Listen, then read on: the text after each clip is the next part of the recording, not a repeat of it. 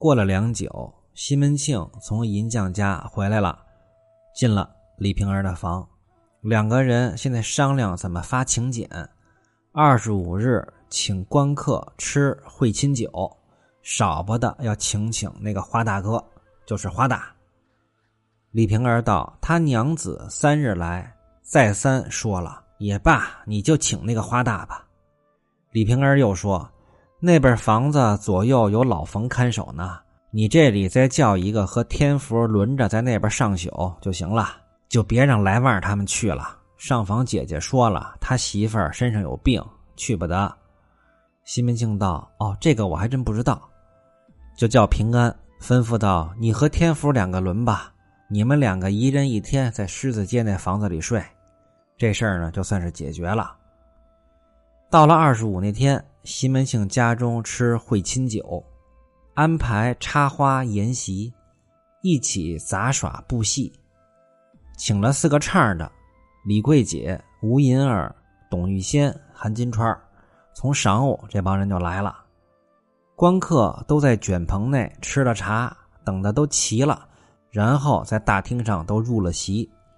头一席是花大舅、吴大舅，第二席吴二舅、沈姨夫，第三席应伯爵、谢希大，第四席祝时念、孙天华。第五席常志杰、吴殿恩，第六席云里手、白来光，西门庆做主位，其余傅自亲、奔地转、女婿陈敬济两边列坐。花大这个街面上的大流氓，居然堂而皇之的跟吴大舅坐头一席。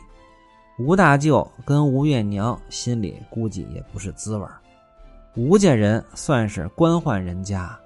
吴月娘的爹是吴千户，所以吴大舅跟花大实在是坐不到一桌上去。人家李瓶儿是大富婆啊，这花大也是沾着光长辈分了，有钱的王八也大三辈儿啊。乐人们杂耍了数回，接着李明、吴慧两个小优上来弹唱，接着这四个唱的出来筵席外递酒，好不热闹。应伯爵在席上先开言道：“今日是哥的喜酒，是兄弟不当斗胆，请新嫂子出来拜见拜见，足见亲厚之情啊！俺们不打紧，花大尊亲，并二位老舅沈姨夫在上，今日为什么来呀？”西门庆道：“小妾丑陋，不堪拜见，免了吧。”谢希大道：“哥，这话可难说。”当初有言在先，不为嫂子，俺们今儿来这干嘛来呀？何况我尊亲花大哥在上，先做友，后做亲，又不同别人，请出来见见，怕怎的？应伯爵谢希大一口一个花大尊亲，尊亲花大，这嘴是真甜。西门庆笑着不动身。应伯爵道：“哥，你不要笑，俺们都拿着拜见的钱在这儿呢。”怎么着也得叫嫂子出来见见啊！西门庆道：“你这狗才，单管胡说！”吃他再三逼迫不过，把戴安叫过来，叫他后边去说。半日，戴安出来回话，说道：“六娘说了，免了吧。”应伯爵道：“就是你这小狗骨头捣的鬼！你几时往后边去说了？你出来就哄我。”戴安道：“小的可没哄二爹，不信二爹你自己进去问去吧。”应伯爵道：“你谅我不敢进去啊！左右你们家花园的路我也熟，好不好？我就走进去，连你那几位娘我都给拉出来。”戴安道：“俺家那大柔狮子狗可厉害，小心把应二爹下半截给咬下来。”戴安是敢跟应伯爵开玩笑。伯爵下了席，赶着戴安踢了两脚，笑道：“小狗骨头，你损我是吧？趁早给我后边赶紧请去。”你请不来，我打你二十棍子，把众人四个唱的都给说笑了。戴安走到下边立着，把眼只看着他爹不动身。西门庆也没辙了，只得把戴安叫过来，吩咐道：“对你六娘说，收拾了出来见见吧。”那戴安去了半日，出来复请西门庆进去，关上了仪门。孟玉楼、潘金莲儿、百帆的撺掇。替李瓶儿抿头戴花翠，打发他出来。厅上铺下锦毡绣毯，四个唱的都到后边弹乐器，导引着前行。李瓶儿身穿大红五彩通袖罗袍，下着金织线夜纱绿百花裙，腰里束着碧玉女带，腕上拢着金鸭绣，胸前璎珞缤纷，裙边环佩叮当，头上珠翠堆盈。鬓畔宝钗半谢，粉面仪贴翠花钿，香裙月显红鸳小。正是恍似横娥离月殿，犹如神女到眼前。李瓶儿今天是真漂亮。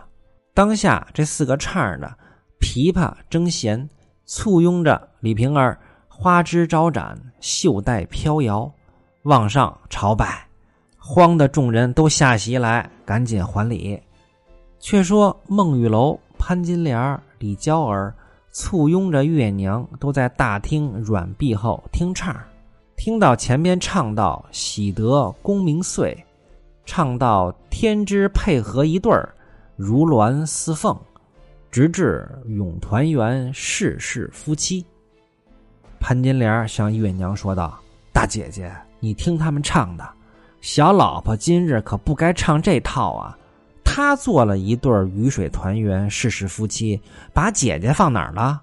那月娘听了这两句，未免也有几分恼在心头。潘金莲这是见缝就下蛆，又跟这儿挑。又见应伯爵、谢希大这帮人见李瓶儿出来上拜，恨不得多生出几个口来夸奖奉承。说道：“我这嫂子端的是世上少有，盖世无双。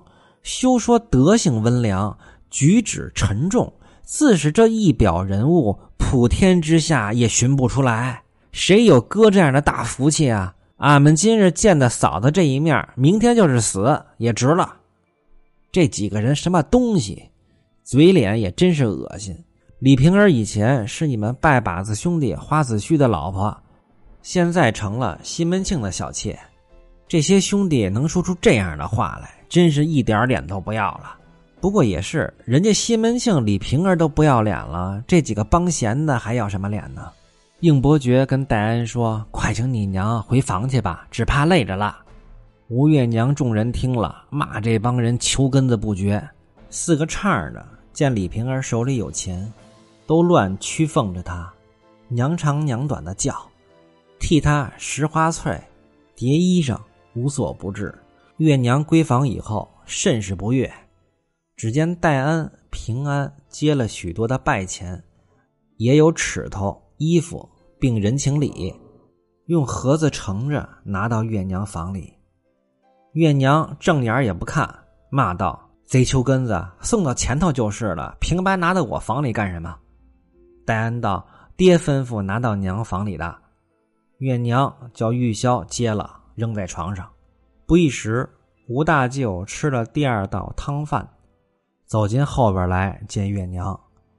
月娘见他哥进房来了，连忙给他哥行礼。两个人都坐下了。吴大舅道：“昨日你嫂子在这儿打搅了一天，又多谢姐夫送桌面去了。到家对我说了，听说你现在跟你姐夫两个都不说话了。”我来这儿劝劝你，我的妹子，你别这样了，把你们从前的一场好都没了。自古痴人为妇，贤女为夫，三从四德乃妇道之常。今后他行他的事儿，你休要拦他。料姐夫他也不肯差了些什么，落得做个好好先生，才显出你的贤德来呀。月娘道。他有了他那个富贵的姐姐，把我这穷官家的丫头只当是亡故了。你也不要管他，左右是我，随他把我怎么的。贼强人，从几时这等就变心了？说着，月娘就哭了。吴大舅道：“妹子，你这个就差了。你我不是那等的人家，你可别这样了。你们两口啊，以后好好的，俺们过来走动的时候，脸上也有光。”劝了月娘一回，吴大舅说：“你我不是那种人家，意思是潘金莲是穷人家出身，李娇儿那是窑姐儿，孟玉楼是商人妇，李瓶儿更是说不清楚的出身。”吴大舅想告诉吴月娘：“我们吴家是官家出身，咱们跟他们不一样。你在这个家以后要是没了地位，咱们家人以后脸上都没面子。”小玉拿茶进来了。吃完了茶，只见前边让小厮来请来了。吴大舅辞了月娘出去了。当下众人吃至掌灯以后，都起身散了。四个唱的李瓶儿，每个人都是一方销金汗金儿五钱银子，都欢喜的回家了。自此，西门庆连在李瓶儿房里歇了好几天，别人都罢了，只有潘金莲恼得不要不要的。背地里调唆吴月娘与李瓶儿和气，对着李瓶儿又说吴月娘容不得人。李瓶儿还不知已经进了潘金莲的圈套，还傻乎乎的叫她姐姐呢，与她亲厚尤密，正是逢人且说三分话，未可全抛一片心。